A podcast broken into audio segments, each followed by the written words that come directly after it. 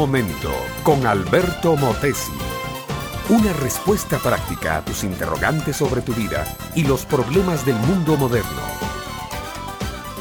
Carlos y Vilma cumplieron 35 años de casados. Su matrimonio había pasado por toda clase de experiencias. Los primeros años fueron una continua luna de miel. Ambos eran estudiantes y la tensión del trabajo, del estudio y la vida del hogar los llevó a vivir una vida muy intensa, pero a la vez, si vale la frase, intensamente apoyada en el amor mutuo. Ambos se graduaron y comenzaron a trabajar como profesionales en diferentes organizaciones del gobierno de su país.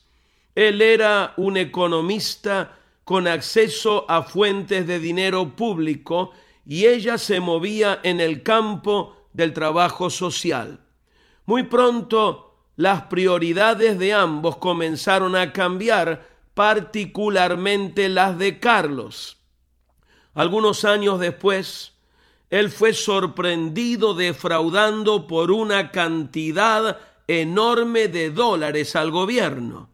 Huyó a un país de donde no podía ser extraditado.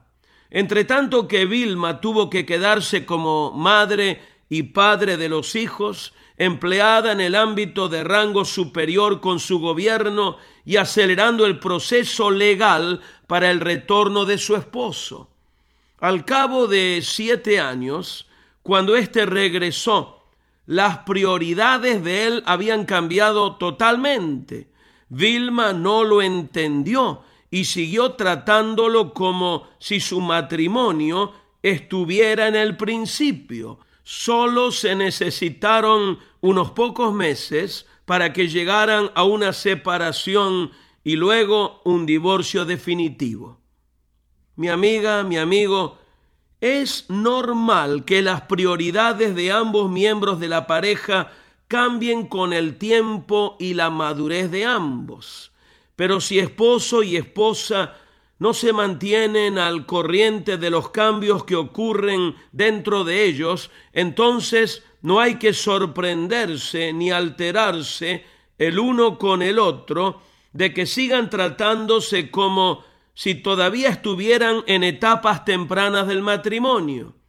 Mi amiga, mi amigo, el matrimonio como todo tiene que madurar. Lo que antes era bueno y necesario para ambos, puede que ahora no surta el mismo efecto. Solamente hay una cosa que no puede cambiar y que no puede ser sustituida en el matrimonio. Es aquel que trae el verdadero amor, el respeto, el orden, la disciplina, la sujeción y el propósito al matrimonio. Me refiero a la presencia soberana de Dios. Mi amiga, mi amigo, sin Dios no hay matrimonio que se sostenga firme y que perdure. El negocio favorito del diablo es destruir matrimonio y hogares. El tuyo es un blanco definitivo del diablo y te pregunto, ¿cómo lo vas a proteger? La única manera es invitando a Cristo a que sea el centro, el timón central de tu casa. Él tiene el poder, el amor y todo lo que tú necesitas para ser un triunfador en tu familia.